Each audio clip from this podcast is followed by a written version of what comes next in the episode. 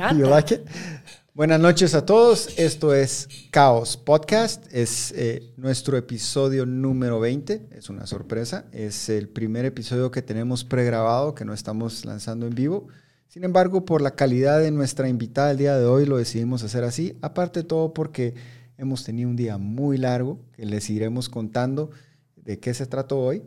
Pero antes de anunciar a nuestra invitada de hoy, Cuasito. Buenas noches emocionado también. No puedo decir todavía quién, pero creo que hemos tenido personajes y celebridades importantes acá, pero creo que hoy es un poco diferente. Pesada, muy internacional. Internacional y alguien que hemos visto desde lejos, o por lo menos eh, yo, y que alguien que tiene un podcast muy, muy famoso también. Entonces. Exacto. Y aparte de todo, también tenemos a un super rockstar de todo lo que es eh, el, eh, ser camarógrafo, que después lo vamos a presentar también. que se van a dar cuenta. El episodio de hoy se, va a ver diferente. Creo que hoy es el, episodio que mejor. Primera vez que tenemos. Alguien pro. Las cámaras, las luces, los sistemas están todos tuned up por un pro. Entonces, por eso es que nos miran mejor o nos miran peor. Depende. depende. O sea, la imagen es mejor, pero no sabemos si nos miramos mejor. Pues Habla, habiendo hablando un poquito de eso, hoy no voy a despotricar, hoy no tengo cosas, bueno, sí, la verdad sí tengo un poquito. Qué culeros tenemos los drenajes ahorita en la ciudad capital, jóvenes, de verdad. Que un poco de lluvia y se inunda toda, toda la capital. Parece como que fuera el. Pues que no sos positivo. Es la oportunidad de sacar las góndolas y de convertirnos en la nueva. Que, que, la gente salga a cantar y todo eso. Pero, más romántico. Sí. sí, más romántico. que Ahí flotando por la Roosevelt o flotando ahí por. por ¿Cómo, cómo se fue el, paso que. El, el, túnel que se inundó? El, el nuevo, el del braille. bueno, Jóvenes, esta noche nos acompaña en Caos Podcast nuestra gran amiga, la cubanoamericana Sara Carter, rockstar de Fox News. Hola Sara, ¿cómo estás? Hola, ¿cómo estás? Yo estoy bien, gracias Mario. Yo no, mira, del primero yo voy a decir que mi español es bien malo, pero yo voy a tratar, alguna vez yo voy a tener el spanglish, todo es válido. No Pero yo voy a tratar de hablar en español solo aquí en, en your podcast, en tu podcast. Excelente, me llega. Caos. Caos. ¿Cómo agarraste el nombre caos? Eh, la verdad fue, lo diseñé. El caos, la palabra lo, lo escogimos más que todo porque lo traemos un poquito como una, un poco de nuestro background profesional con el CUAS. Y es porque aunque haya caos, siempre dentro del caos hay un orden específico. El mismo caos siempre tiende al orden espontáneo. La razón que tú eres mi amigo. Podemos hablar de que todo puede estar desordenado y mal, pero entre todos siempre encontramos algo que tiene orden, algo que tiene sentido. Y por eso es que así se llama. Es la razón que nosotros estamos tan amistades. Exactamente. Pues jóvenes, con Sara ya tenemos, ¿qué? Cinco, cuatro o cinco años de conocernos. Eh, Sara ha sido una gran amiga de Guatemala nos ha, y nos ha ayudado a transmitir la voz del pueblo, la voz y el sentir de nuestro pueblo al pueblo de los Estados Unidos, mi otra patria. Y es una persona que verdaderamente es de las pocas periodistas, en mi opinión, en Estados Unidos que verdaderamente transmite en forma objetiva lo que está pasando. Es una corresponsal de guerra. Sí, es una eh, reportera de investigación y como les dije, es la rockstar de Fox News. Y, oh, no. y tiene su propia página noticiosa y aparte de todo también tiene su propio podcast. Ya, ya. Yo tengo mi podcast, mi propio uh, website que es saraacarter.com. Y ahí yo, te, yo, yo trato de poner todas las historias que yo me imagino es lo más importante en el momento en el Estados Unidos y historias que yo pienso que es necesario um, leer. Es difícil en este tiempo. Nadie sabe dónde van a encontrar las noticias, ¿sí? Si la noticia es de verdad, si la noticia es mentira, o si, por ejemplo, tanto ha cambiado en el mundo que nadie sabe, nadie sepa. Eh, es importante para mí, y primero yo quiero decir también gracias por abrir tu corazón y tu país y a la gente de Guatemala que son divinos. Um, un tierra tan belleza y una gente tan buena y el espíritu que es yo no puedo decir la palabra en, en español, it's welcoming. Eh, que da la bienvenida. Que da la bienvenida. Y yo siento como familia aquí. Es que eres familia. Oh, tantas, veces, que, tantas veces que has venido y tantas cosas que has vivido con nosotros. Jóvenes, para que sepan, eh, Sarah Carter fue uh, quien tuvo la exclusiva para cualquier medio del mundo cuando en Guatemala en el 2004, si me corregís, 2019, 2018, que encontramos el laboratorio de cocaína más grande en, el, en, las, en, en, la, en, las junglas de Izabal. Y Sarah Carter fue la que tuvo, la, primera periodista que tuvo total acceso a lo que estaba pasando y ha vivido situaciones peligrosas con nosotros, no tan peligrosas como en Afganistán. Pero sí, bueno, Afganistán es diferente diferente bestia. Diferente bestia, muy bien, muy, muy, muy, muy bien puesto. Sara, cuéntanos un poquito cómo te iniciaste tú en el mundo del periodismo. Bueno, como, como todo en la vida, no es nada que yo planeado, lo plan, planea, como se dice en español. No lo planeé. Yo no lo planeé.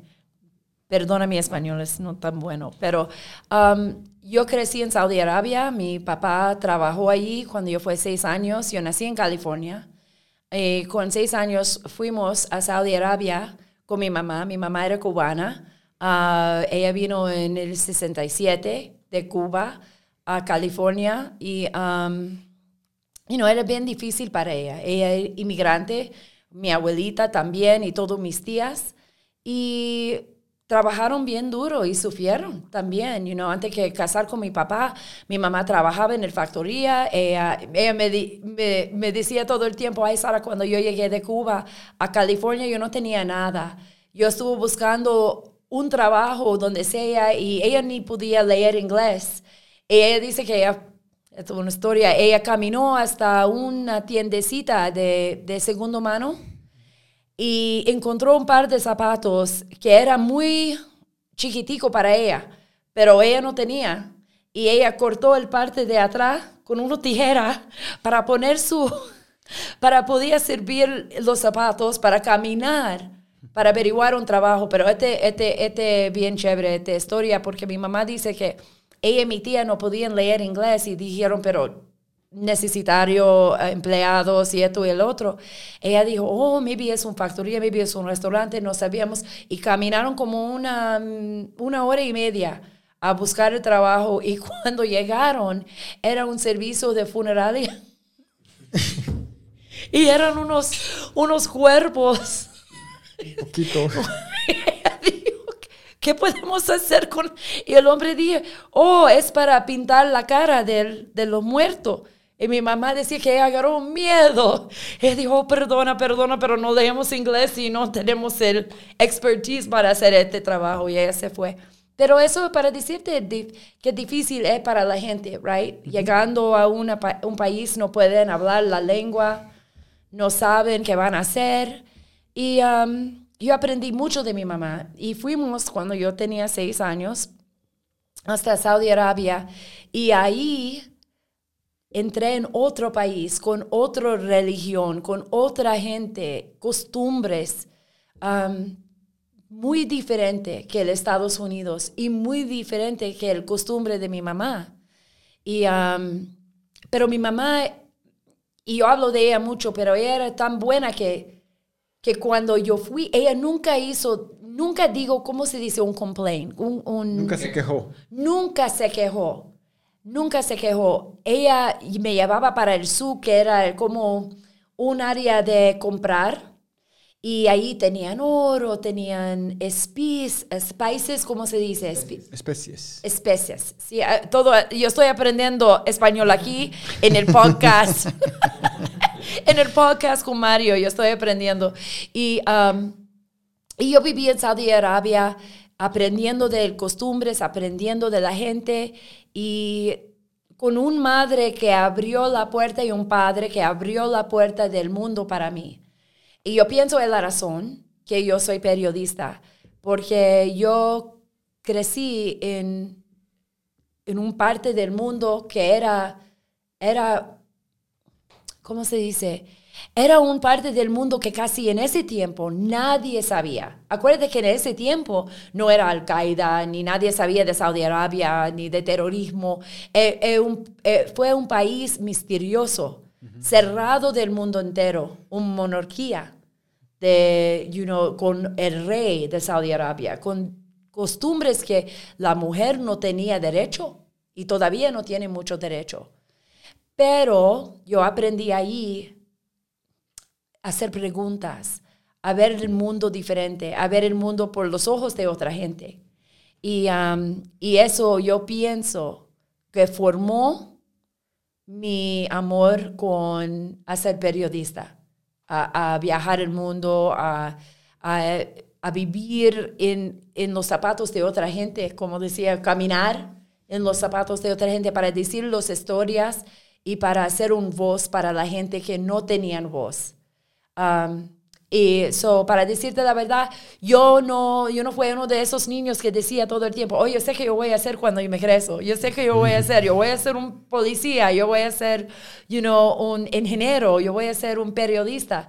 Yo no sabía hasta que yo, maybe después de, de, de September 11th, cuando Después del 11 de septiembre, el ataque la 11, sí, la 11 de septiembre, cuando atacaron en Estados Unidos, que yo cambié todo, yo dije, yo sé que yo voy a hacer con mi vida y yo sé que yo quiero hacer con mi vida y yo quiero hacer con mi trabajo es, es juntar las culturas y también la gente, em, llevar la verdad a la gente, para la gente hacer sus decisiones, you know, um, las mejores decisiones para sus países. diciendo la verdad, es difícil. Hay mucha gente que no quiere oír la verdad y hay mucha gente que quiere esconder la verdad. Y hablamos ahí un poco de fake news. Exacto. Es el tema que para mí creo que es una de las mayores amenazas para la soberanía de los países y también incluso para la libertad de expresión. Exacto. Porque los, como se dice en inglés, los poderes que son, the powers that be, manejan ya tantos medios y tantos medios periodísticos y medios de comunicación que ya nos imponen noticias falsas como que fuera la verdad. Y es un trágeda, porque la tragedia, tragedia, tragedia, es una tragedia porque yo, yo me imagino que la gente sí sepa que algo está, que algo está, ¿cómo se dice? Off que, algo, no, que algo está mal. Que algo está mal, que no están... Ellos, la gente no son estúpidos. La gente sabe cuando el gobierno está diciendo la mentira. Posiblemente por un tiempo, o, los noticieros diciendo la mentira. Maybe por un tiempo pueden empezar con la mentira, pero después de un tiempo la gente empiece a oír, la gente empiece a hablar y es el daño del país, quitar la libertad de la gente, quitar la verdad de la gente. Y, um, y para nosotros que creemos en la libertad, que creemos en el capitalismo, o que creemos que todo el mundo tiene derecho de hacer cualquier cosa que ellos quieren, que Dios ha dado a, a, a a cualquier persona, a, a, todas las personas. ¿Cómo si yo puedo decir eso? De las dos formas está bien. Sí, está bien. Um, el derecho de tener la libertad, de tener freedom. Yo creo en eso. Es la razón que yo soy reportera. Eh, la gente dice, you know, es, es, es importante tener, la, tener las noticias. Em, por ejemplo, en Estados Unidos, uh, ¿Tú has visto qué está pasado en los cuatro años? Fue las historias que yo investigué del presidente Trump. No importa si tú quieres a presidente Trump, si tú no lo quieres, eso no, eso no importa. Eso es tu decisión personal.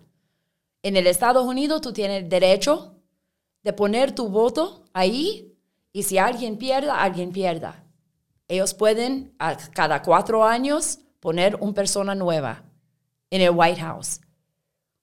Pero algo cambió en el Estados Unidos en ese tiempo. Y los, ah, por ejemplo, las instituciones, el Departamento de Justicia, el uh, agencia de inteligencias, um, y otro, el Departamento de Estado, todos ellos trabajaron a contrario, a contrario en ese momento, no, no todos, pero la gente que trabajaba por el otro administración, a contrario a el derecho de, de las personas que votaron por el presidente.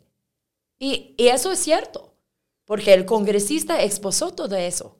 Y, ahí eso, y eso, creo que es algo, y eso creo que es algo que muchas personas no entienden y es parte, creo yo, que en, en todos los países del mundo se da de alguna forma y ahora nos dimos cuenta que pasa en los Estados Unidos y el ideal tal vez de gobierno, muchas personas siempre tuvieron los Estados Unidos en ese sentido, de que la burocracia no se interpone al mandato de un presidente. Pero ahora ya vimos que efectivamente hasta en Estados Unidos pasa. ¿Y a qué me refiero? Un, país, un presidente, ya pasa, pasa en Guatemala, pasa en muchos otros países y ahora sabemos que pasa en Estados Unidos. Un presidente puede tomar decisiones, pero su propia burocracia se opone a sus decisiones y toman decisiones contrarias a lo que el presidente, el electo por la mayoría democrática del pueblo, quiere y se opusieron a eso. Es decir, estas agencias que se opusieron a las, a las, decisiones del presidente Trump no se opusieron a las decisiones del presidente Trump per se, se opusieron a las decisiones de todos los que lo eligieron en ese momento. ¿De los americanos? Ahora se exponen también porque va a pasar, puede pasar lo mismo.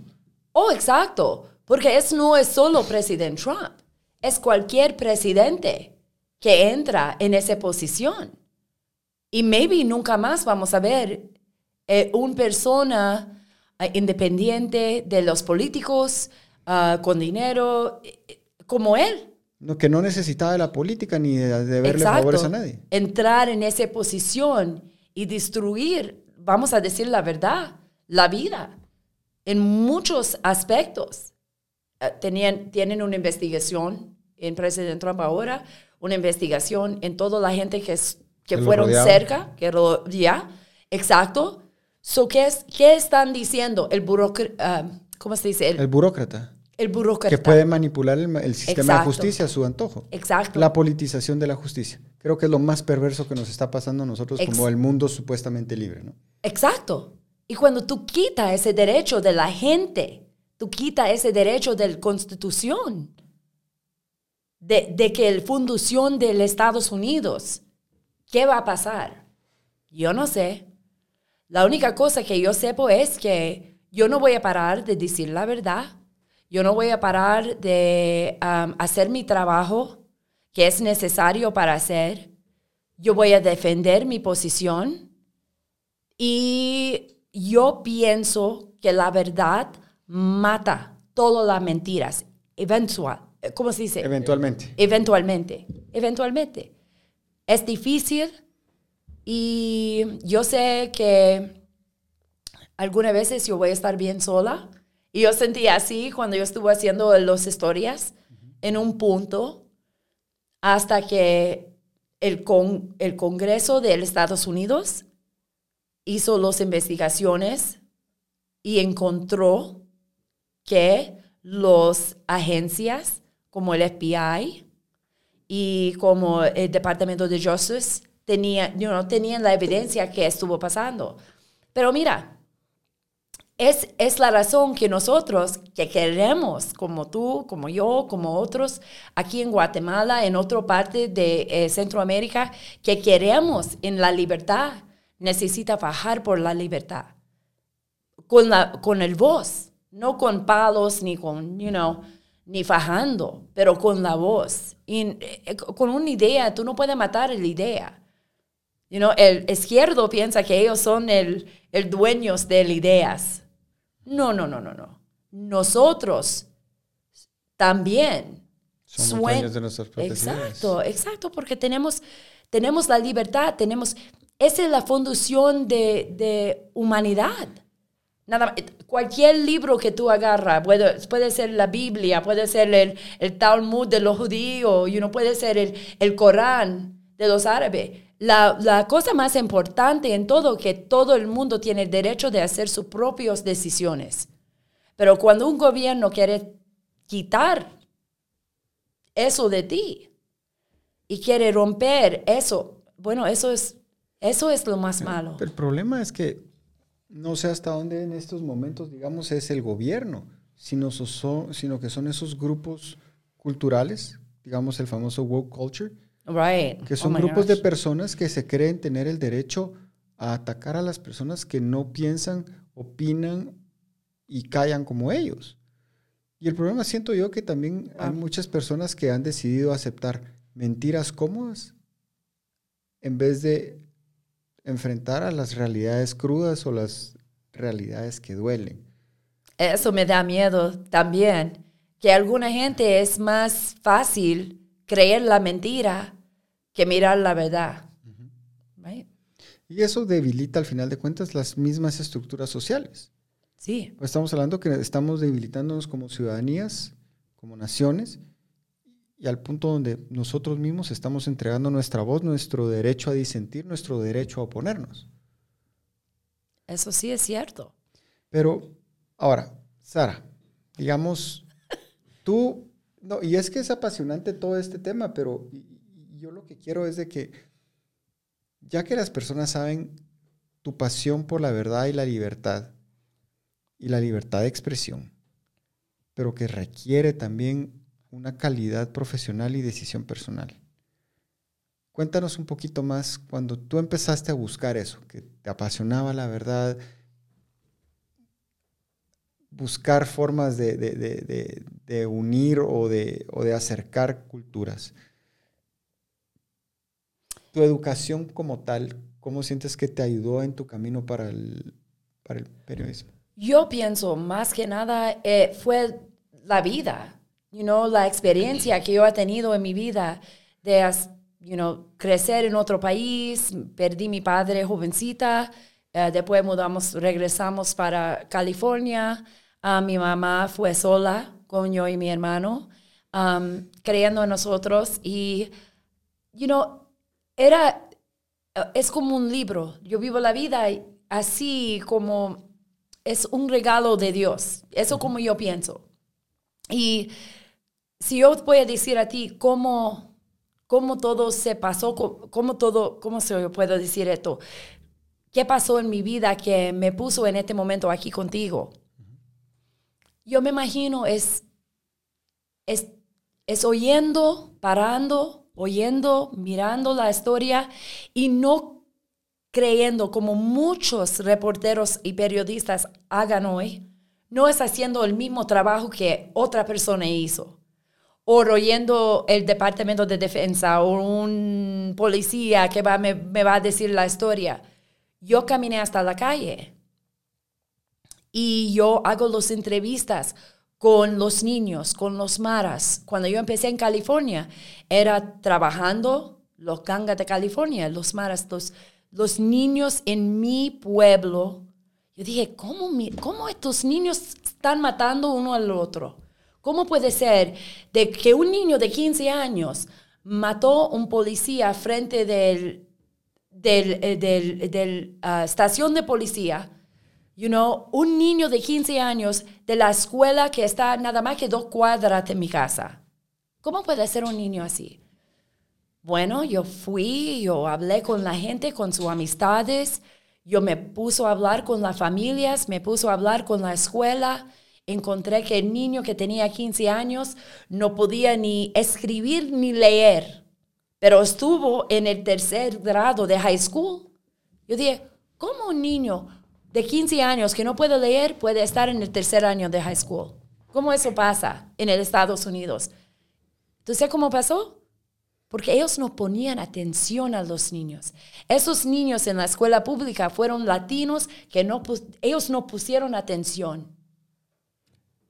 Fíjate, Sara, que ahorita vas a decir algo y, es algo que he tocado ya varias veces en el podcast y que es la perversidad de lo que ha pasado en los sistemas educativos de nuestros países.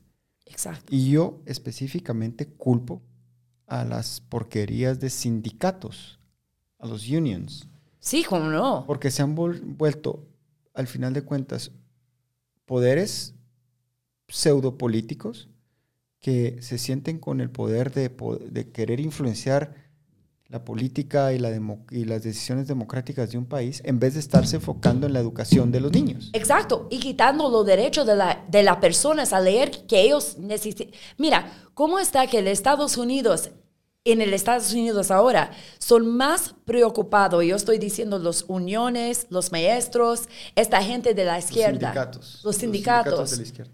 que quieren quemar libros de Dr. Seuss, que no quieren que tu niño lea.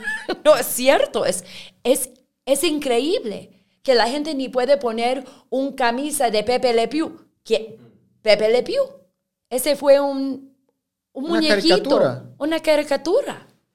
Ellos quieren decir que todo, si tú no crees como ellos creen, que tú eres la problema, que tú eres un problema y que tú vas a estar cancelado. La problema es, no, la problema es, Mario, que la gente que no habla es, va a ser la culpa de ellos cuando esto pasa. la, mayoría, la mayoría silenciosa. Sí. Sale majority que hasta ahora se ha, se sí, no puedes, Exacto. No puede quedar silenciado. la gente necesita hablar. La gente, la gente necesita, como muchos madres y padres ahora en Estados Unidos están diciendo, no esto no va a pasar en mi escuela. Nosotros pagamos los taxes, que es el, ¿cómo se dice? Impuestos. Sus impuestos para tener esta escuela y vamos a mirar todo lo que tú estás haciendo. Porque oh, por más de 30 años, yo me imagino, los niños están indoctrinados.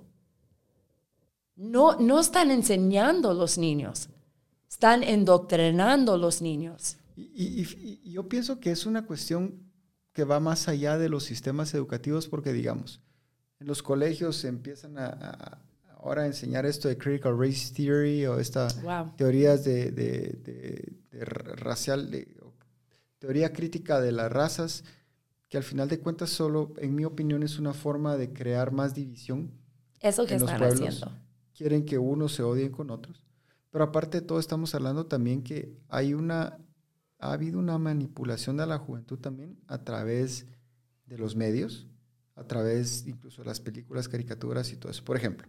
A contrario a la fundación de los Estados Unidos o de la libertad. Exacto. Por ejemplo, yo crecí con G.I. Joe, Messenger Z, He-Man and the Masters of the Universe, Braveheart. Estás hablando de caricaturas que eran de héroes, que se sacrifican por su gente, que eh, de, pelean y todo eso por su gente.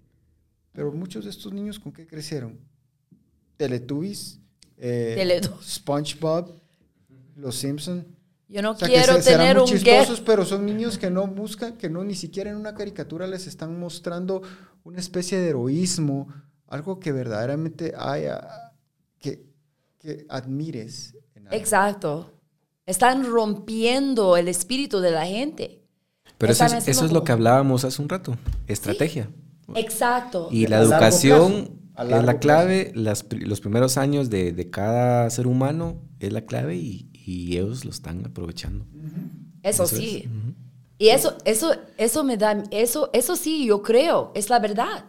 Pero si nosotros quedamos callados, porque ellos no, la, gente de estos uniones y de esto, ¿cómo tú, cómo tú lo llamas? Sindicatos. Sindicatos ellos no quedan callados. Alegan pero el problema es que ellos, ellos controlan mucho de televisión, ellos tienen amistades en social media con los jefes como Jack de con Twitter y Mark Zuckerberg con Facebook. Y toda esta gente que sabemos no están objetivo, esta gente no están diciendo, ok, mira, esta es una plataforma donde tú puedes hablar, donde tú puedes tener idea. Yo no estoy diciendo quita la idea. Si tú piensas que Critical Race Theory es una cosa que tú quieres, bueno, haga una escuela privada y para toda la gente que quieren pagar el Critical Race Theory, va y enseña Critical Race Theory. Pero Critical Race Theory... No puede ser impuesto porque solo es, es, es, un, concepto de alguien específico, una teoría. Exactly, es una teoría. Es un, es, no es verdad. Pero quieren empujar eso en todos los niños. Y, Sin ir tan lejos, Es, se podría utilizar hasta cierto punto, y Dios me perdone por lo que voy a decir, pero el mismo argumento que utilizaron para sacar la Biblia de las escuelas tiene que ser absolutamente válido para sacar esta estupidez de Critical Risk Theory de las escuelas. Exacto. Yo estoy contigo. Quítalo.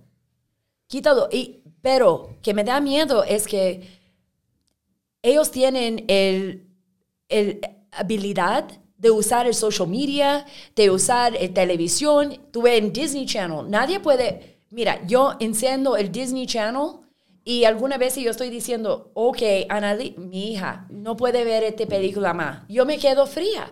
Porque una niña de siete años me está preguntando, oh mami, ¿qué es el period o la menstruación? Yo dije, ¿dónde tú aprendiste? ¿Por qué tú estás preocupado con eso?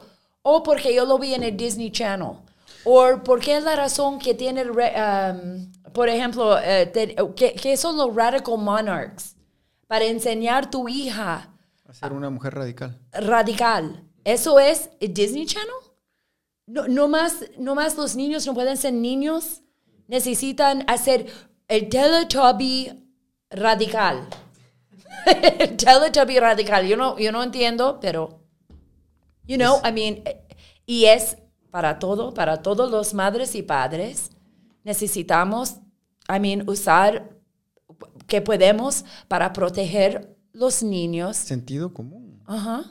El, el problema, y, por ejemplo, yo que soy papá, no quiero que le impongan a mis hijos teorías estúpidas que se le, que se le ocurrió a algún iluminado que no tiene nada en su haber que amerite que se tome en cuenta su opinión.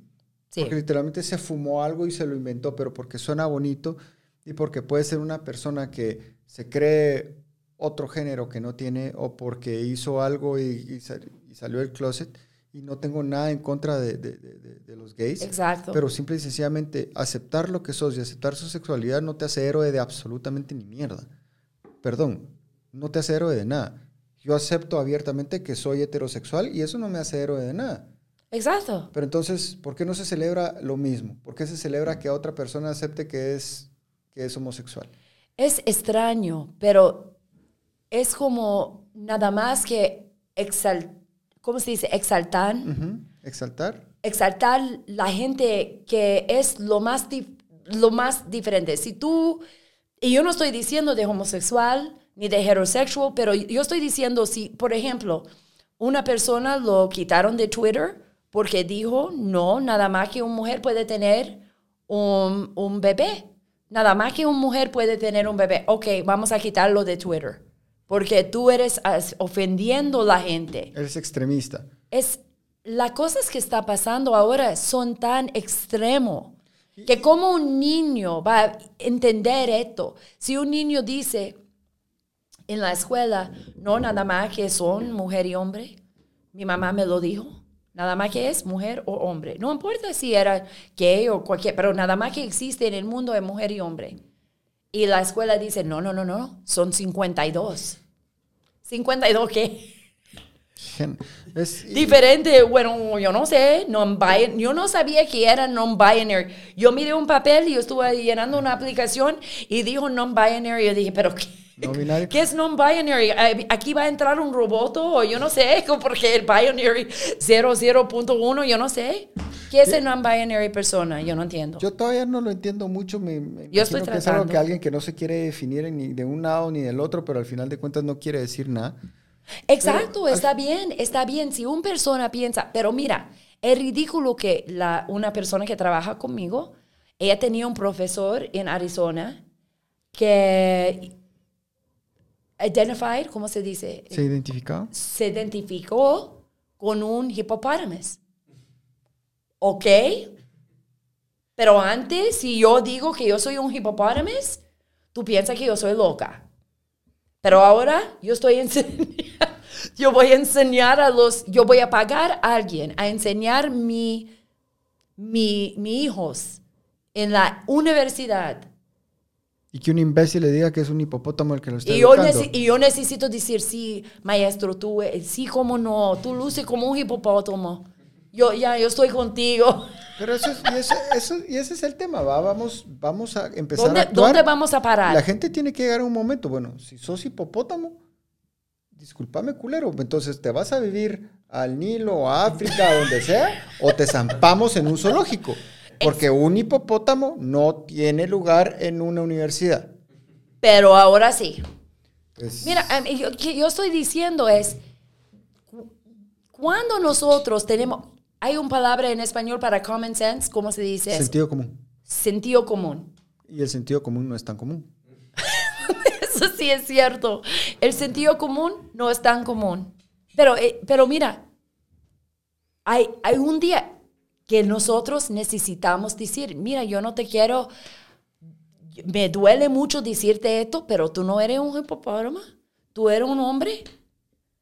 Tú eres, tiene cuerpo de hombre y todo. Yo sé que tú quieres hacer hipopótamo, pero, you know, e, es, es, es como nosotros necesitamos aplacar, placate, aplacar, aplacar a cosas tan estúpidas, estúpido, ridículo o que no es la realidad.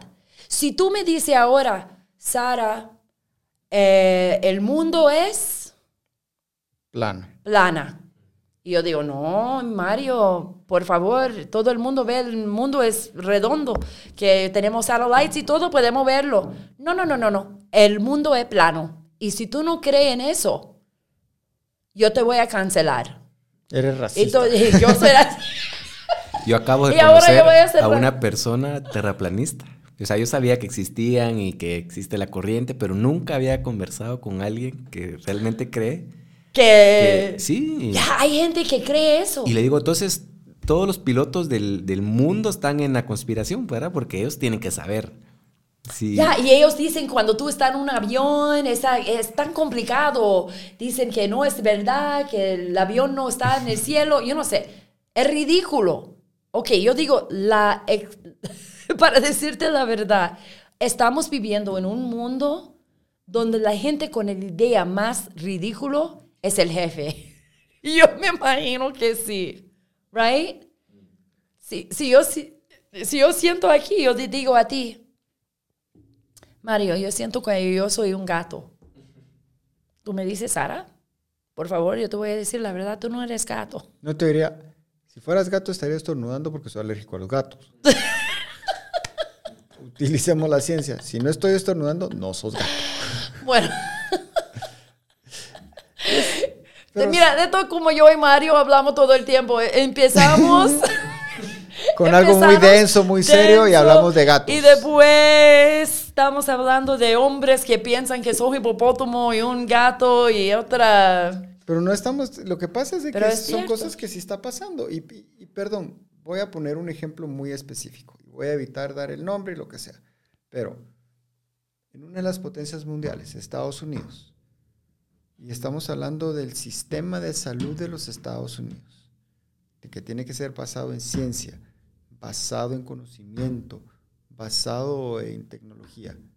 Y de repente me dices que quien lo dirige es una persona que decidió considerarse mujer. Totalmente en contra de lo que la naturaleza lo estableció hacer. Está bien que tu psicología y que tu forma de pensar y bueno, y tu preferencia sexual te lleve a eso, pero no se puede pretender que obligues al resto del mundo a que te identifique como algo que no sos y, y aparte de eso, pretender que vos vas a tener como persona la objetividad de dirigir algo que tiene que estar basado en, ciencia y tecnología y datos. O sea, ¿qué confianza se puede tener en esta persona si está con sus propias confusiones personales ¿Y cómo vamos a saber que va a ser lo suficientemente objetiva para dirigir, probablemente el sistema de salud más grande del mundo? Exacto. I mean, exacto. O sea, hablemos, estamos hablando de una situación bien dicotómica porque estamos hablando de, la, de lo que vamos a depender muchos ciudadanos. De la, de la ciencia. De la ciencia, pero esta persona no cree en la ciencia, porque si, si, si, creyera en la ciencia, no podría negar lo que es, porque esta persona conscientemente se niega como hombre, como masculino que nació. Y, el problema es que si tú apuntas eso y tú dices eso, te cancelaron. Porque ellos dicen que porque tú no entiendes y acepta que, ese, que esa persona está pensando, tú eres la problema, no la persona, pero tú.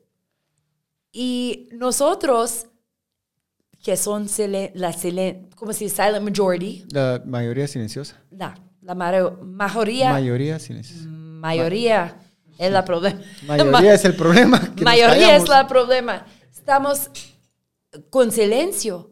No hablamos, no, no decimos, no, no, no, no, espera un momentico. Eso, mira, yo no tengo problema. Tú puedes pensar que tú eres un gato. Tú puedes pensar que tú eres un cualquier cosa en el mundo. Un, perro, un tornillo, cualquier cosa. Tú lo piensas. Pero la verdad es esto. Yo voy a decirte la verdad. Y si tú, vas para un, si tú vas para un hospital y tú tienes una cirugía de emergencia, ellos te van a mirar como Dios te hizo o como tú naciste, como tú quieras. Correcto. Eso es el problema. Y el problema ahora que están cancelando todo el mundo, están cancelando libros. Eh, es como yo, por eso, yo por eso me autocancelé de Twitter. Tú, tú cancelaste tu Yo me salí de Twitter. Yo considero a Twitter el basurero, el inodoro, la, la, la, la, poza de mierda del Internet. Y es porque le ha dado, lamentablemente, espacio de insulto, de crítica y de crítica destructiva a personas que no tienen ni siquiera el valor de enfrentar la vida real. Estamos hablando de, de, de, de personas que viven escondidos detrás de una pantalla, porque muy diferente fuera que estas personas pusieran, como tú y yo lo, lo, hemos hecho, poner tu nombre, tu foto y tu cara enfrente y, y, respaldas con tus experiencias lo que dices y lo que posteas. Pero estos cabrones y cabronas empiezan a tirar y a decir un montón de porquerías escondidos detrás de un avatar, de una... De, oh, y esos avatars también son gobiernos, son bots, son, de China. son ONGs, son compañías, son empresas, son, son gobiernos. Y al final de cuentas, da una falsa, una falsa sensación de realidad, porque hay personas que utilizan Twitter para, para tratar de medir qué es lo que está pasando a su alrededor. Y salen al mundo real por un ratito y la, y la realidad les pega en la cara. Exacto, y es una adicción también para mucha gente.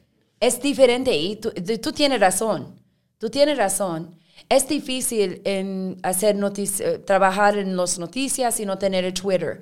Pero yo también entiendo a ti. I mean, yo dejé a Twitter, you know, algunas veces por una semana, después por dos semanas y era difícil. Porque yo dije, ¿cómo yo voy a poner las historias? Y yo fui para Instagram, yo lo hice. Pero yo entiendo que ahora yo, yo estoy pensando que es, también puede usar el Twitter, social media para lo malo. Ni para es que se está usando lo malo. Sabemos que en Twitter, en Facebook y en muchas otras plataformas, pero principalmente Twitter y Facebook, sabemos que lo utilizan coyotes, lo utilizan pedófilos, lo utilizan pero no, violadores. Pero no lo quitan, pero no lo quitan del plataforma. Pero la voz de un conservador sí es cancelada. Sí, exacto. Y quitaron el presidente de los Estados Unidos. Un hombre que estuvo electado de, de la gente de... El, sí, electo de la gente del Estados Unidos. ¿Cómo se dice duly elected? Él fue duly Propiamente electo. Sí, él fue duly elected. Y lo quitaron de Facebook y ahora Mark Zuckerberg dice, ok, en dos años yo lo regreso. ¿Quién eres tú? ¿El rey de Facebook? Mira, yo, yo sé, yo, yo sé que yo estoy hablando, you know, mucha gente tiene miedo de, hablar de Mark Zuckerberg, es cierto. Yo no estoy diciendo que el plataforma no es bueno. Yo estoy en el Facebook y yo pienso que cuando Facebook empezó, empezó con intenciones buenas. Pero yo pienso que el power, que el poder que tiene Facebook ahora y Twitter y todas estas plataformas. El poder absoluto absolutamente corrompe. Exacto. Y eso es parte de lo que pasó con otras. Pasa en todas partes. Pasó con la CICIG en Guatemala. Fue una buena idea y se pervirtió por una persona que se creyó todopoderosa. Sí, lo dije. Y qué pisados. Pues el tema es ese. Está, hay personas que absorben mucho poder y entonces creen que por ese poder que tienen en, ese, en su propio universo, pueden empezar a decidir por las demás personas. Yo digo, en mi opinión, bien le haría a las democracias literalmente que los países empezaran a limitar mucho el uso de redes sociales. Te lo voy a poner así. Yo pienso, y es como tercera vez que lo digo en, en el podcast, para que hubiese, para que haya responsabilidad, así como tantas ONGs y tantos gobiernos y tantos organismos multilaterales exigen transparencia, exigen responsabilidad personal, exigen accountabilidad y todo eso. ¿Por qué no hacemos y aplicamos lo mismo con las redes sociales? ¿Está bien? Lo vamos a hacer, señores. Cada red social que se abra tiene que ir acompañada de la identificación oficial de cada persona. Si quieres tener un Twitter, si quieres tener un Facebook, tenés que poner tu ID, tu DPI en Guatemala o tu Social Security de Estados Unidos o tu DN de cualquier otro país seas propiamente identificado para lo que se refleja ahí, sea tu voz y tú tengas la responsabilidad personal de lo que dices. Y Entonces, Mario, Sara, la solución para redes sociales, para... responsabilidad a las personas que lo tienen. Es, eh, es leyes, es, es, eh, es normativas, esa es la solución. Yo no sé la solución que van. Yo pienso que la solución es la libertad en el social media. Mira, va a ser bien difícil no para cometer crímenes.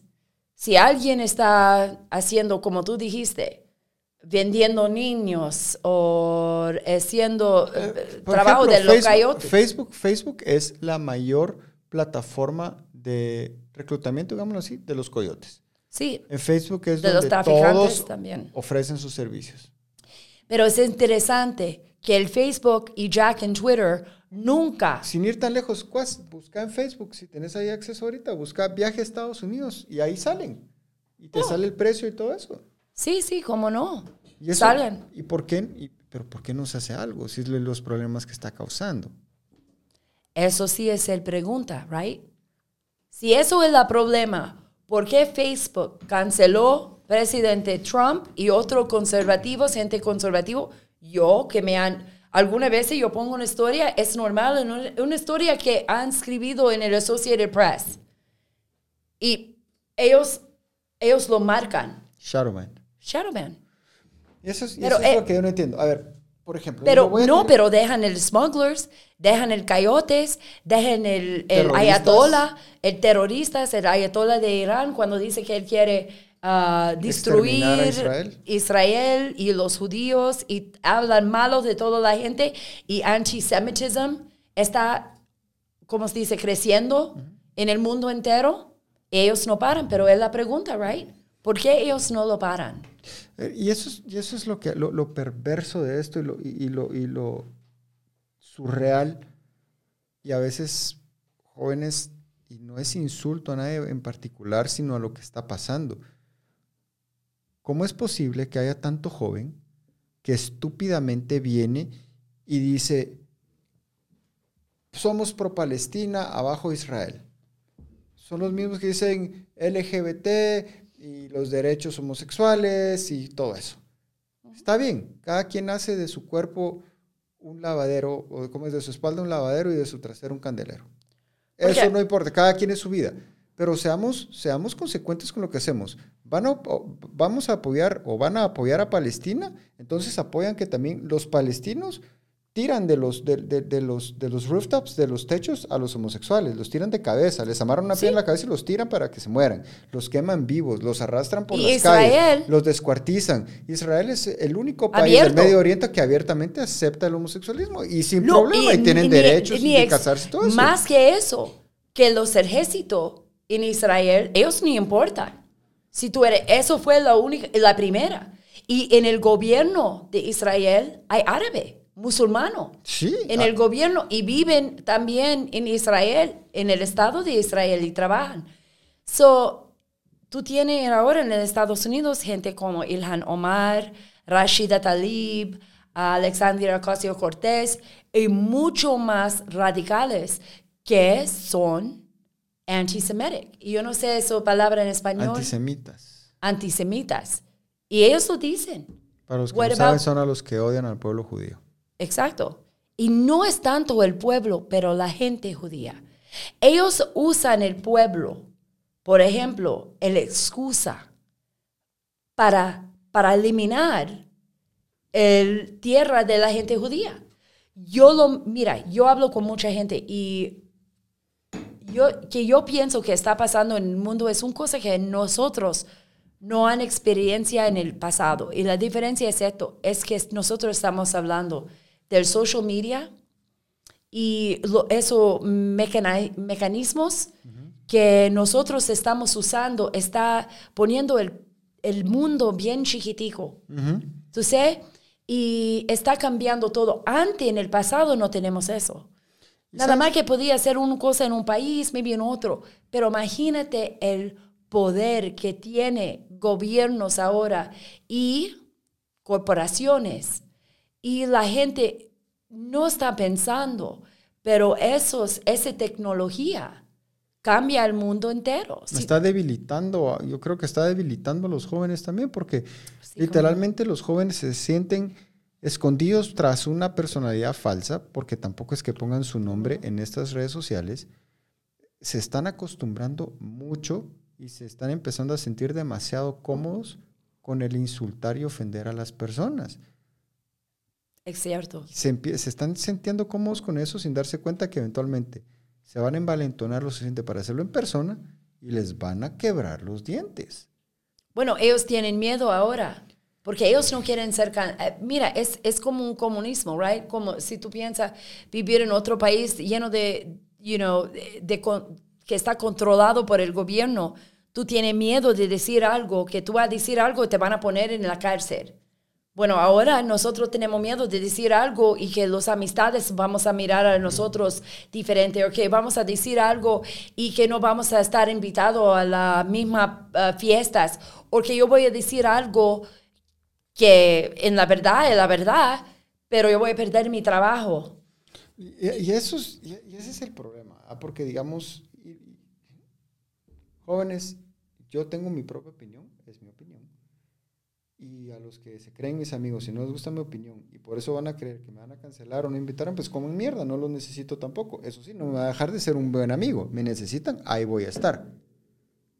Pero esos somos los, los que los que somos como somos, hasta cierto punto los conservadores, no estoy diciendo que ser liberal sea malo, simple y sencillamente que ya empieza a haber una tendencia muy común en, en el liberalismo, donde si no estás de acuerdo con lo que yo pienso como liberal, te tengo que cancelar y nadie más tiene que tener acceso a ti y tú no tienes que tener acceso a nadie y nadie te tiene que escuchar y tu voz no es válida solo porque yo digo. Y las corporaciones lo están haciendo para el gobierno.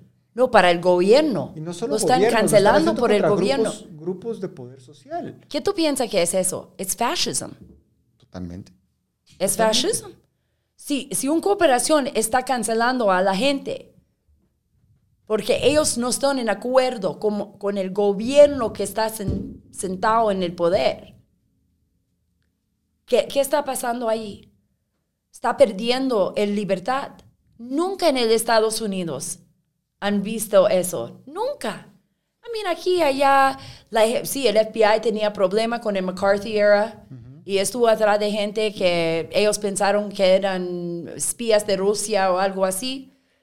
Pero nunca en el mundo tenemos una presión, pressure, ¿cómo se dice? El presión. El presión de que vamos a decir algo y que vamos a perder todo.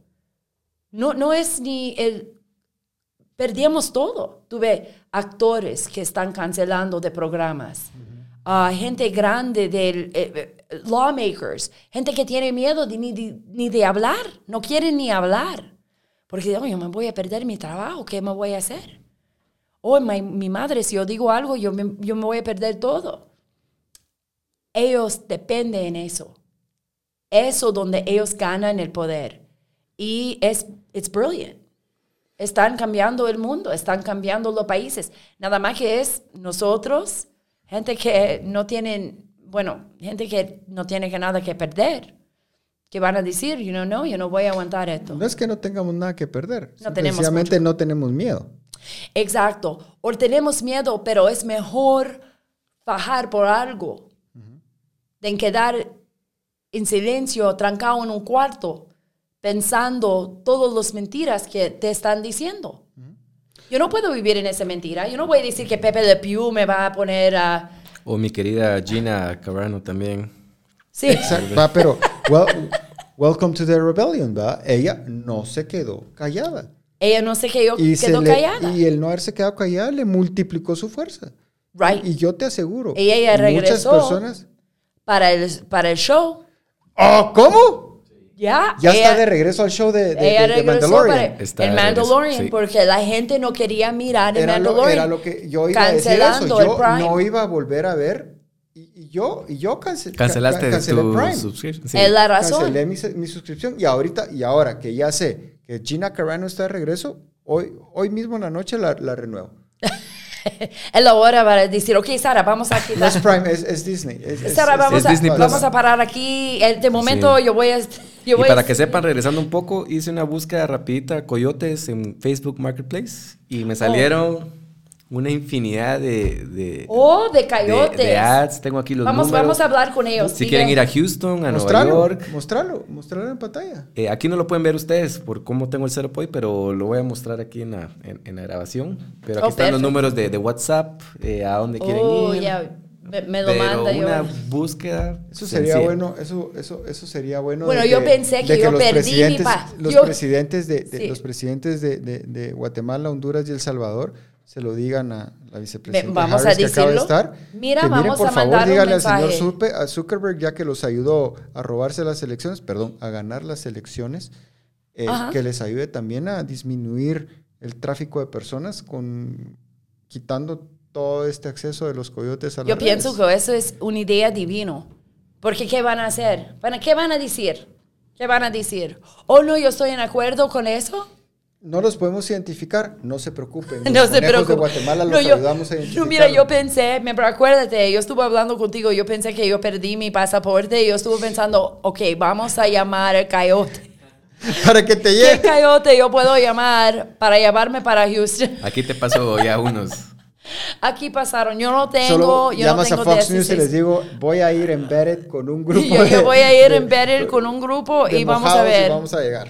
Va a ser dieta más bueno de, de mi vida. Yo voy a caminar de, de Guatemala hasta Houston. Es pero pero cruel, pero imagínate, es eh, realidad. noso- nosotros estamos riendo, pero en la verdad es un pasaje bien dañino. Y esa pobre gente que yo he visto, que yo he hablado con ellos, um, ellos tienen sueño de vivir una vida mejor y todo, pero que pasan por el camino es, es horrores a los niños. Y yo me imagino, tú nunca piensas, Mario, porque tú has visto tanto también, ¿cuántos niños nunca llegan? ¿Cuántos Exacto. son? ¿Cuántos los desaparecidos, los desaparecidos del, del viaje a Estados Unidos? Imagínate eso. Totalmente. que nadie nunca va a buscar, que no tienen Que certificado nadie- de nacimiento, que nadie sepa que ellos se des, Que nunca vamos a saber que existieron. Esa es la, la- la triste realidad, porque nadie se va a poner a buscarlos. Nadie. Ellos no tienen nadie. Pero nosotros, porque somos los adultos en la casa, sabemos que eso necesita parar. Y necesitamos tener una relación mejor con Centroamérica y también un nuevo, yo me imagino, reformación en inmigración. Nosotros somos familia. Nosotros somos en el mismo hemisferio. Nosotros necesitamos tener relaciones fuerte, más fuerte que nosotros tenemos con otros países, porque nosotros somos vecinos, con las mismas aspiraciones, con los mismos Deseos. deseos sueños. exactos y sueños. ¿Por qué nosotros, mira qué lindo es Guatemala, ¿para qué no, Guatemala no tiene un montón de gente de Estados Unidos aquí visitando y comiendo? La comida aquí es riquísimo. Tienen montañas, tienen todo, tú tienes de todo. Pero no tenemos eso. ¿Qué es la razón? Y yo me imagino eso es que necesitamos hacer. Y necesitamos gobiernos que van a oír a la gente y que van a cambiar todo. Mira, yo, yo no soy, oh, yo no, yo no quiero a Biden por nada, ni esto ni el otro. Yo no soy, yo no voy a hacer política ahora. Si esta administración, como el otro, haga un, como, ¿cómo se dice? Un trade agreement, algo con... Un tratado de libre comercio. Sí, con Guatemala, con Centroamérica, que cambia todo, que cambia el, el, y reforma inmigración para la gente puede visitar más fácil, para tener más uh, trade económica. Um, yo, yo estoy feliz. Yo quiero que ellos están successful. Voy a, poner un ejemplo y creo que muchas personas en su propia limitación voluntaria, no porque sea gente estúpida o gente que no piensa, es porque voluntariamente no quieren pensar. Si hay, si hay grupos sociales, estamos hablando de comunidades, pueblos en Estados Unidos, que han cancelado negocios porque viene un pastelero que es cristiano, que es creyente católico, lo que sea, y no quiere hacerle un pastel de bodas a una pareja gay. Y viene y llega un montón de gente y le cancelan su negocio, se lo apedrean, se lo queman y pierde todo. Porque lo consideran un enemigo de su cultura o de su idea de cultura. Bueno, jóvenes, resulta que los Estados Unidos podría hacer exactamente lo mismo con los que son sus enemigos. Y en este caso estamos hablando, yo entiendo el tema de lo difícil que es tener un tratado de libre comercio porque le puede quitar oportunidades a sus propios ciudadanos. Ejemplo, si van a empezar a importar azúcar de Guatemala o café de Guatemala o maíz de Guatemala, le están quitando un poquito de oportunidad y ventas a los que tienen azúcar, café y maíz en Estados Unidos. No nos vayamos ahí entonces. Veamos todas las fábricas que tienen en China, por ejemplo, en China comunista, un país que es enemigo de los ideales de Estados Unidos. Pero entonces, ¿por qué no obligan a las compañías americanas a sacar su fabricación de allá y traerlo a estos países que estamos más alineados desde el punto de vista social, cultural, eh, económico? Exacto. Exacto. No somos como ellos. No, yo pienso también. Yo no soy, yo no soy experto en economía. Pero yo soy, yo pienso que yo soy una persona que tiene senso común. Sentido común. Sentido común. Y yo me imagino que, ¿por qué no? ¿Por qué no? Mira cómo cambió con el Trump administration las relaciones con México. En realidad con todo el mundo, miremos cómo estuvo el Pacífico durante los cuatro años y ahorita nomás salió, ya bombardearon Israel, ya hay ataques terroristas en Siria, ya hay otra vez eh, eh, militares americanos muertos en Afganistán. Exacto. ¿Qué es lo que pasó? Estamos viendo, ya acaba de arder eh, Colombia, no tarda, estamos, estoy seguro, estoy, ojalá que no, pero estoy casi seguro que estamos a pocas horas de que empiece a arder Perú también. Ya, yo pienso también. Porque se van a robar las elecciones en Perú también. Eso, es porque hay una manipulación muy fuerte de grupos globales de izquierda que están haciendo todo para robarse las elecciones en Perú. Entonces, y eso Pero ¿qué va a hacer el Estados Unidos cuando ellos miran y todos sus vecinos, o casi todos, son comunistas? El problema es que estamos hablando de que, vale, y lo voy a poner como pregunta, sin ser acusatorio, ¿puede ser que hayan actores del gobierno de Estados Unidos apoyando a estos regímenes comunistas y socialistas para que ganen y se roben elecciones? Pueden hacer. Yo solo te diría, y te lo voy a poner y te lo pongo como ejercicio. ¿Valdría la pena que Estados Unidos viera a todos los burócratas que han estado en diferentes países donde han habido golpes de Estado, donde han habido derrocamientos o donde han habido robo de elecciones a favor de la izquierda? ¿Quiénes en común estuvieron en esos países en cierto tiempo? Se llevarían una gran sorpresa. Y lo digo, y lo digo con tranquilidad porque la, la, la, congresista Acacio Alexandra Ocasio Cortés hoy publicó en Twitter que Estados Unidos es culpable del derrocamiento y desestabilización de muchos países en Latinoamérica. Ella lo dijo públicamente en su Twitter y lo dijo en dos Twitters diferentes. Y ella es oficial. Ya es un statement oficial. mira, para decirte la verdad, no me gusta Alexandria Ocasio Cortés, de pero como quieran, pero ya lo admitieron. Es decir, según la congresista americana Alexandra Ocasio Cortés, Estados Unidos participó en derrocamientos y estabilización de países, que en las cartas de, relaciones internacionales, acuerdos de Viena, todo eso son crímenes internacionales. Exacto. ¿De qué estamos hablando? ¿Me entiendes? O sea, es una situación, estamos enfrentándonos ahora a una situación donde, ¿y qué va a pasar? Las preguntas son importantes, porque necesitamos saber que todo esto no está pasando Por casualidad. Por casualidad, no. No, o nosotros no estamos poniendo atención. la gente piensa que la vida va a durar por siempre, que el Estados Unidos va a durar por siempre. El Estados Unidos es bien joven y una idea tan increíble y tan buena y tan llena de, de, de hope, ¿cómo se dice? De esperanza. De esperanza para el mundo entero. Pero eso only existe si nosotros creemos en eso. Si el gobierno que está puesto allí o si la gente abusa la constitución de Estados Unidos, ¿qué es? ¿Qué es más? Es un papel. Triste. Es bien triste. Ok.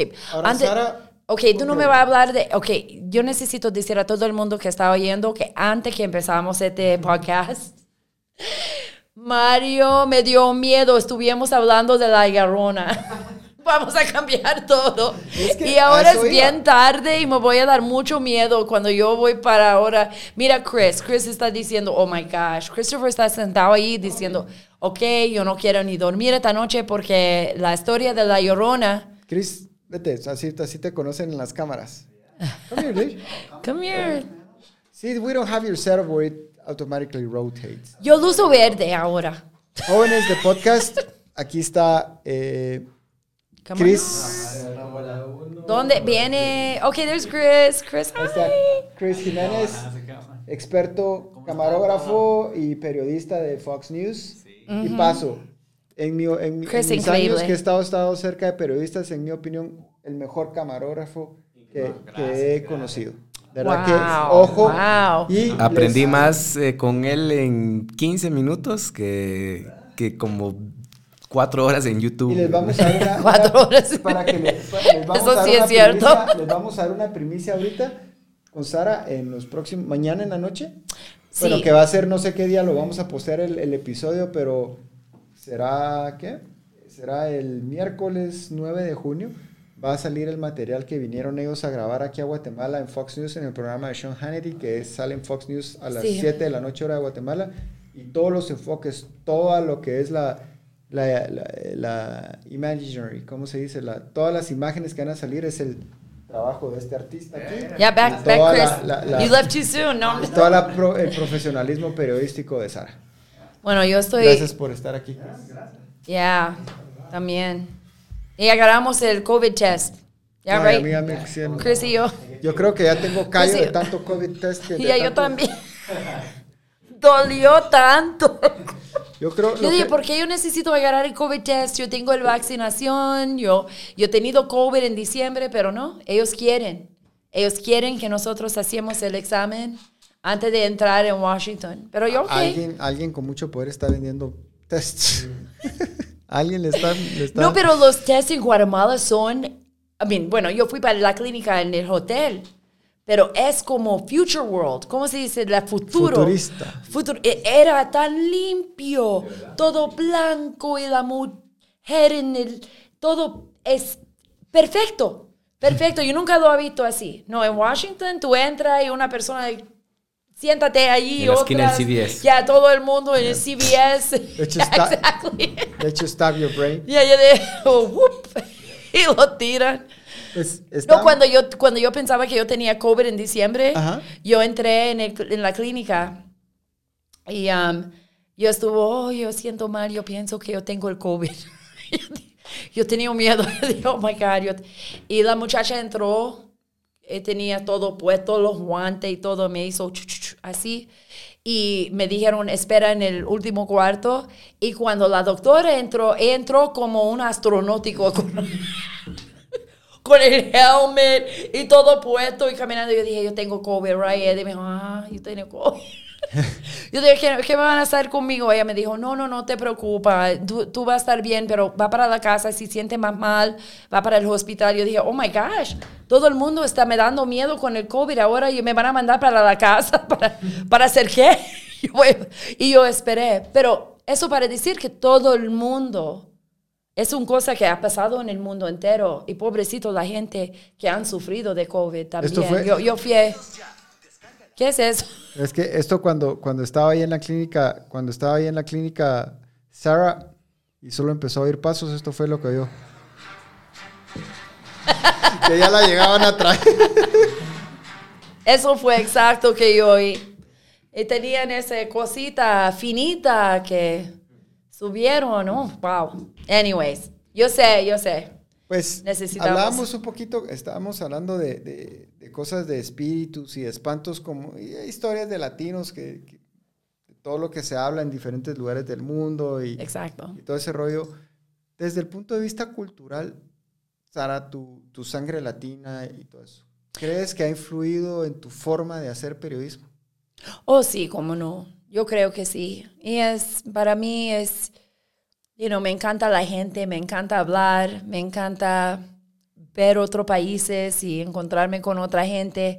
Para mí es, para mí es la cosa que de mi familia yo quiero más que nada en el mundo. Mi, mi marido, mis hijos, pero mi trabajo no siente como trabajo muchas veces.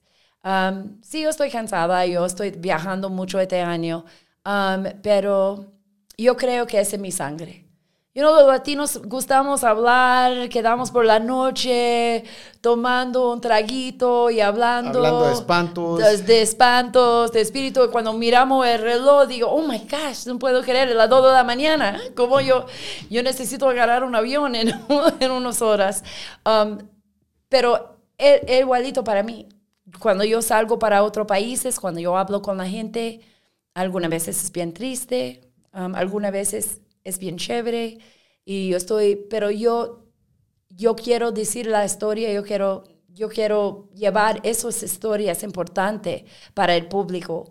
Y yo pienso que todo el mundo tiene una historia. No importa si es la mujer vendiendo tortilla en la esquina, o, es alguien armando, armando Legos de Star Wars. O armando Legos de Star Wars. Oh, ya. ya. Todo el mundo tiene la historia. Todo el mundo. Todos. Y, todos son importantes. Ahora, Sara, ¿qué le dirías tú a todas las chicas latinas, a las guatemaltecas, que están viendo el periodismo como una posible carrera? O la más importante es haga que tú quieres en tu corazón y tu vida va a ser, va a ser, ¿cómo se dice? Lleno, va a ser, ya tú nunca, va, tú nunca vas a desesperar. Si tú quieres ser periodista, si tú crees que eso va a ser tu futuro, hágalo, pero hágalo con todo. You no tiene miedo de, de hacer tu trabajo y decir la verdad. Y oye a la gente. Algunas veces es para de hablar y mirar nada más que está pasando. Y en esos momentos de silencio viene la historia. Muchas veces yo pienso que la gente, es bien fácil oír a alguien hablar de una cosa y apuntarlo. ¿Cuántas veces yo oí que estamos ganando en Afganistán? Y cada vez que yo fui para Afganistán y yo sentado en el, en el, en el en el silencio por la noche, yo oí la guerra, yo hablo con la gente después. Yo sabía, no estamos ganando aquí. Esto es una guerra diferente. Y, you know, las historias que yo traje para los Estados Unidos eran completamente diferentes que los oficiales estuvo diciendo a la congresa. Puede mirarlo. Entra y mira todo el congressional hearings. Vamos, estamos ganando, estamos ganando. Pero también que las historias que yo, que yo hice era de los voz de los soldados, de los niños en, el, en las ciudades, de las informaciones que mucha gente no tenía. De un hombre que trabajaba, se llamaba Abdul, que trabajaba en el, en el, um, en el base americano, y nunca me olvida él, y él, él, él estuvo así, muy terco, you know, un árabe muy terco, bueno, un afgani muy terco, y uh, él, él, estuvo, ¿cómo se dice? Un staple en el lugar, una persona que todo el mundo lo conocía. Um, yo hice una historia de ese hombre, todos los soldados encantaba a él, y you know what? En menos de un año lo mataron no nosotros, los talibán. y lo mataron porque él trabajaba con los americanos. Um, so, para decirte en corto, la vida es llena de historias. Y esas historias como el hombre de Abdul o los niños en, en Afganistán, Jefferson, hoy en San Rafael, ellos, ellos tienen algo que, algo que decir. Nada más que es nosotros que necesitamos oírlo y llevar esa voz para el mundo. Porque algunas veces es que la gente no tiene voz. Y yo soy feliz con el trabajo que yo tengo. Y yo sé que cuando, you know, un día Dios me va a llevar y cuando me lleva, yo voy a decir, wow, yo hice todo lo que yo quería, yo vi el mundo entero. Te vas de corresponsal al purgatorio. Pero yo no quiero encontrarme con la llorona, ¿ok? No, ni yo tampoco. Ni, no, yo no quiero encontrarme con la llorona, yo voy a ir bien lejos de ella. Ahora, aparte de la pasión que tienen que tener, en este caso las chicas, que creo que yo que deben haber muchos más mujeres en, el periodismo, hombres y mujeres por igual, pero un periodismo objetivo. ¿Qué le recomiendas tú que tienen que hacer para tenerse, para abrirse esa puerta, para esa oportunidad? ¿Qué tienen que hacer? Por ejemplo, hay personas que dicen, escribe trabajar. un blog, haz esto, o pon tu canal de YouTube. La más importante es trabaja, trabaja, va para la calle, encuentra la historia. No deja, no es como, no es todo como tu luce como eh, eso es parte de eso, you know, hacer... Que creo que muchas personas tienen la idea falsa, el periodista es el anchor que está de traje y yo, buenas noches. Eso es completamente diferente que, que, yo hago. I mean, la, para mí fue trabajar, decir la historia honesta y, y va para la calle. Tú nunca vas a ser periodista atrás de un... Escritorio. Escritorio, nunca, nunca. La, como hacer una persona de inteligencia, nadie puede saber las cosas que está pasando sin ver a la gente y conocer a la gente y saber cómo la gente vive. Yo puedo describirte el bazaar, ¿cómo se llamaba? Perdona, yo, estoy quitando eso todo el tiempo. Música, ahorita es o la llorona. Pero yo te puedo decir ya la llorona, pero yo puedo describirte cuando yo estuve en Afganistán, por ejemplo. You know, cómo lucía el bazaar adentro del el, mercado más viejo del mundo, en ese lugar. Olía los espisas, a la gente, los hombres bajando, los perros atrás, el terreno abajo de mi pie, cómo olía la, la gente y los niños en, en, el, en, la calle jugando y algunos bebés ahí sin, sin ropa puesta. Yo dije, oh my God, you know, es una cosa diferente. Um, y como siente la gente. Nadie puede trabajar y entender a la gente sin visitar los países o sin saber los ir a para los barrios de los neighborhoods. Um, eso es la más importante, la lección más importante que yo puedo dar. Empezar a buscar historias desde el La gente piensa que pueden hacer la historia porque son lindos o porque se graduaron de Colombia o porque tenía de Columbia University en Nueva York o porque tienen un madre y padre que son ricos. No, eso no importa. Que importa es que tú tienes confianza en tu persona y tú estás seguro en que tú quieres hacer y que tú no tienes miedo al trabajo. Si tú no tienes miedo del trabajo, puedes hacer cualquier cosa con tu vida. Eso sí, nadie te puede quitar eso. Nadie me puede quitar eso. Yo puedo ir para la guerra y me pueden matar, pero no pueden quitar la vida que yo he tenido y el trabajo que yo he hecho. Y yo soy yo tengo la confianza en eso y también yo nunca hago nada. Yo nunca pongo mi vida en la línea si yo no pienso que es worth it, ¿cómo se dice? Si no vale la pena. Si no vale la pena. También yo no soy estúpida, right? Pero, pero yo, yo, yo hago esa pregunta. ¿Esto, es, ¿Esto vale la pena? Si vale no es ir a buscar solo the next, no, no, es ir a buscar la próxima noticia última hora, sino que sí. una historia que valga la pena y que, que es de utilidad para la humanidad, digámoslo así. Exacto, y que es diferente. Um, y todas las historias, you know, tienen algo. Nada más que tú necesitas buscarlo. Pues, Sara, de verdad creo que ha sido uno de los... ¿Cuánto llevamos, Cosito? Llevamos una hora veinte. De los más cortos que he sentido. Sí.